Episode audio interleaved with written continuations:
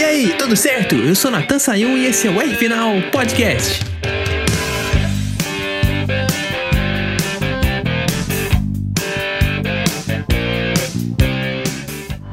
Well, you can tell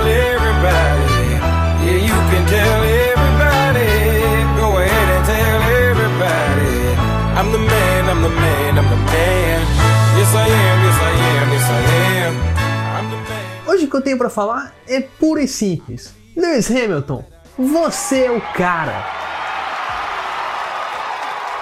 Vou te contar, ganhar num circuito daquele, com a- o asfalto escorregando daquele jeito, na chuva, largando em sexto, e ainda cruzar a linha de chegada dando show com 20 e tantos segundos de vantagem pro Sérgio Pérez.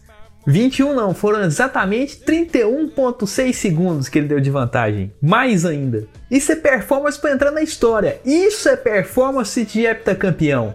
Ganhei o título e ganhei com estilo. E depois de tantas emoções no fim de semana e depois de um mês parado, como é que você lembra então o nosso editor? Ficou tenso ali para ver se o Hamilton ganhava e se a Mercedes ganhava nos construtores? Agora eu tenho que te perguntar, tá mais calmo, editor? Fala Natan, fala pessoal Final. Estamos de volta. Mais calma agora. Mas é uma corrida cheia de emoção, né? E com isso eu tenho que tomar emprestado uma frase do nosso amigo Galvão Bueno. Haja coração, emoção de ponta a ponta. Ah, bom saber, muito bom. Que bom que você tá de volta aí. E que bom que aquela largada não te deixou ter pressão alta, porque Let it go, let it go. Can't hold it back anymore. Let it go,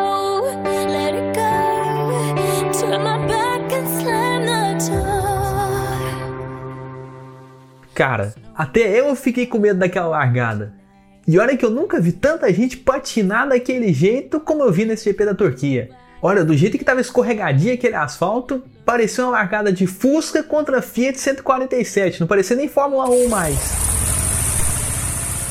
Verstappen que o diga, poxa, quando a gente fala de corrida de chuva, a gente já pensa, olha, o Verstappen vai muito bem, vai ser um piloto que vai brilhar. E não foi isso que aconteceu, ele patinou tanto que até para começar a subir as marchas estava difícil. O piloto que mais brigou para controlar o carro, não só na corrida, mas também nos treinos de sexta e sábado, foi o Verstappen. E na corrida ele cometeu até um erro bobo. Nossa, porque todo piloto tá cansado de saber que quando chove, você não pode pisar naquela faixa de tinta fora do circuito. E o holandês animou demais naquela luta contra o Sérgio Pérez e esqueceu disso, tentando ultrapassar de todo jeito, já estava pegando a linha de fora, que é uma coisa muito difícil de fazer, mesmo tendo a preferência da curva por dentro, que era lá na frente. Eles estavam vindo numa curva de alta que desembocava na descida, e o Verstappen foi tentar de enfiar o carro na parte de fora, pegando a zebra e a faixa verde. Aí aquilo lá, amigo, era pedir para rodar mesmo. Não tinha jeito não. Fala sério, né, Verstappen? Você que um piloto tão bom de chuva, você vai me aprontar uma dessa? E ele ainda falou nos treinos de sexta, depois que os carros saíram para a primeira volta, no primeiro treino, falou que o circuito de Istambul, com aquela recapeada no asfalto, era parecido com o pilotar no gelo. Mate, it's like driving on ice. Se ele tava falando isso na pista seca, no primeiro treino, imagina rodando na pista molhada. Isso já é cantar Let It Go. Let it go, let it go. Mas tô falando que o asfalto tava escorregadio, né? Mas isso é porque os promotores do GP da Turquia foram muito gênios. Recapearam o asfalto faltando duas semanas para a corrida da Fórmula 1. Então não teve categoria preliminar nenhuma. E assim não teve tempo para emborrachar a pista. Não teve Fórmula 2, não teve Fórmula 3, não teve corrida de Gran Turismo.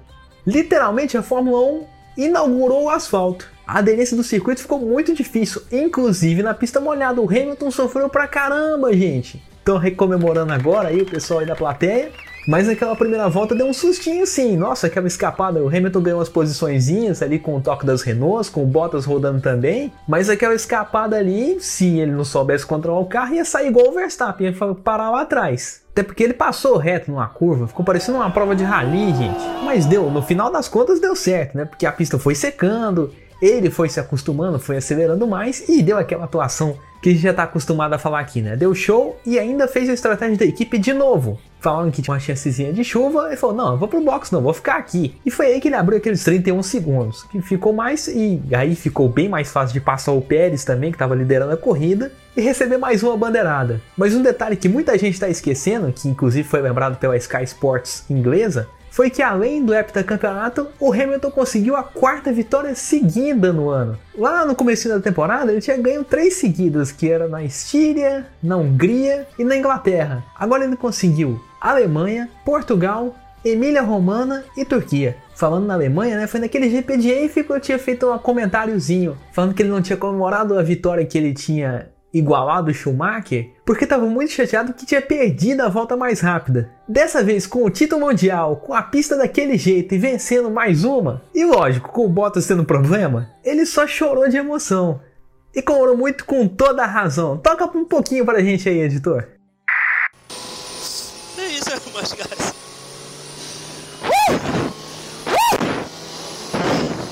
That's for all the kids out there who dream the impossible. You can do it too, man. I believe in you guys. Thank you so much, everyone, for your support. Não, realmente tinha que chorar mesmo. E a equipe tinha que falar: que jeito de você ganhar um campeonato? Porque pilotar um circuito daquele é pra macho. E um detalhe que eu esqueci de falar: ele deu uma voltinha no Valtteri Bottas. Hum, eles devem estar sofrendo, hein? Porque, cara, vamos ser sinceros aqui: ele rodou sozinho naquela primeira curva. As duas Renault se estranharam, mas ele não tocou no Ocon. Quem tocou no Ocon foi o Daniel Ricardo. O Bottas rodou sozinho, ele derrapou e acelerou de uma vez. E ainda rodou mais vezes naquela curva 1, virou território ali de, de show de patinação artística, aqueles da Olimpíada de Inverno. Eu contei umas três vezes que ele escapou naquele ponto. Não preciso nem dizer que era a única chance dele bater o Hamilton e foi pro buraco. Pior é isso, né? Você tá disputando o campeonato com o mesmo carro do piloto que tá arrebentando no ano, já vem de atuações muito ruins e agora perde de vez o título tomando uma volta. Ah, que coisa, hein, Valtteri Bottas? Agora, de novo, é pensar no ano que vem. E eu aqui achando que Imo ele já tinha errado demais, errando duas curvas e deixando o Verstappen embora por fora. Tudo que tá ruim pode piorar sim. Mas eu tô falando aqui muito de pista escorregadia, mas isso foi o assunto do fim de semana. Em Portugal não tava tão escorregadio assim, só deu problema no primeiro dia de treino. Então não precisava gastar um podcast aquela vez para falar disso. Mas dessa vez eu vou ter que falar, até porque teve um piloto que eu tenho criticado muito que dessa vez foi o piloto do dia. E merecidamente, Sebastian Vettel, você foi o cara depois do Hamilton.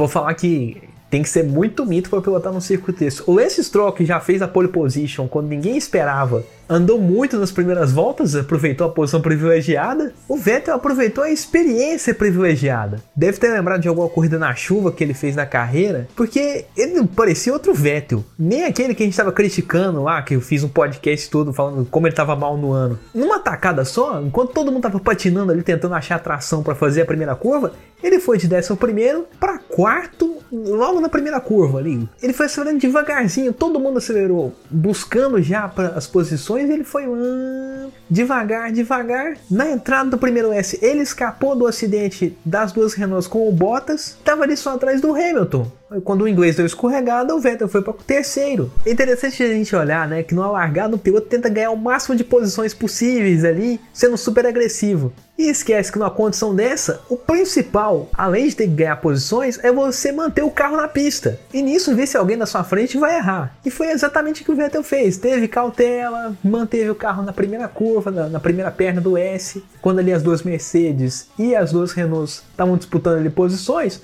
ele estava quieto pelo da Ferrari. Ele foi atacar mesmo naquela última volta. Que ali ele era tudo ou nada. Leclerc disputando a posição com o Pérez. O Vettel falou: Ah, vou esperar aqui ver se alguma coisa acontece para mim, né? Talvez surja um pódio. E surgiu. O Leclerc foi muito para cima do piloto mexicano e se deu mal. Tinha que arriscar? Tinha, mas tinha que ter cautela também. A pista não ficava totalmente seca nem no final da corrida. Era do, era do pneu de chuva pro pneu intermediário. Tava ali Vettel, Leclerc e Pérez disputando a posição. Na cabeça do Leclerc era só ele e Pérez. Ali ferrenhamente disputando o pódio. O Leclerc de terceiro para segundo. E naquele último S lá, ele fretou o pneu demais. Não foi um problema no carro, não foi um problema no asfalto, foi mais um problema do Leclerc mesmo. Porque ele pisou muito em cima na, na freada, acabou travando ali os pneus e passou reto, deixou o pódio pro nosso alemão. E o Vettel quase que pega o segundo lugar do Pérez. Ah, se a linha de chegada fosse um pouquinho mais pra frente. Nossa, se tivesse a, se a linha de chegada fosse ali na entrada do S da curva 1. Hum, acho que ia ser. Acho que o Vettel ainda ia arrumar uma pra cima do Pérez. Mas de qualquer jeito valeu o terceiro lugar pro Vettel, ainda mais um piloto que tem passado por uma fase muito difícil, que já tava mal com a Ferrari, a Ferrari também tava mal com ele. Tudo que tava bom podia ficar melhor? Podia, mas Cara, o Vettel não vai pro pódio desde o final de 2019. A Ferrari só foi pro pódio uma vez no ano, foi lá com o Leclerc no GP da Áustria, abertura da temporada. Terceiro lugar tá bom demais, né? Ainda mais com a eleição do piloto do dia, largando daquele jeito, passando o Leclerc no final. Pode aplaudir, e muito hoje, e muito. Eles falam que a Ferrari é um cavalo empinado, que o símbolo é um cavalo empinado. Para dominar aquele cavalo empinado precisa de um bom cowboy. O Leclerc estava sendo um bom cowboy e agora foi a vez do Vettel. Então, como o Vettel ainda tem mais umas três corridas pelo time, vamos torcer igual a gente torce pro Leclerc. Let's go, boy! You're a good boy. Falando que aquela última curva deu muita atenção, né? Deu atenção até para mim e pro meu amigo Matheus Peixoto. Olha só a reação do rapaz quando o Leclerc tentou passar o Pérez e errou a curva. Leclerc, que vacilo, Leclerc, tava quase, última volta. Pois é, né? Muito desesperado. E agora, como tudo na Ferrari teve dois lados esse fim de semana, olha a reação dele depois que o Vettel ganhou o terceiro lugar. Boa, Vettel, ultrapassagem no final, que emoção! Isso aí, Vettel, boa, boa! Hamilton foi campeão do mundo, foi muito legal. Verstappen decepcionou dessa vez. Mas, gente, Vettel tinha que ser todo dia mesmo. Foi maravilhoso.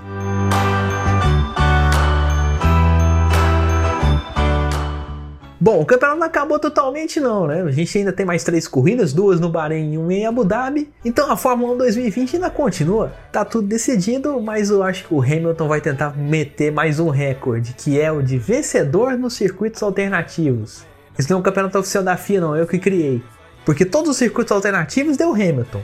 Portugal, Imola, Nürburgring, Mugello também e agora na Turquia. E a pergunta que não quer calar, depois de tantas corridas que ele venceu em circuitos alternativos, que entraram no calendário da categoria esse ano, será que ele vai conseguir manter a taxa de 100% e varrer completamente essa parte paralela do campeonato? É isso que a gente vai descobrir até o final do ano.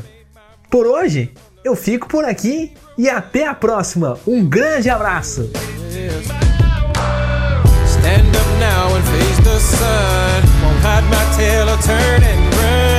time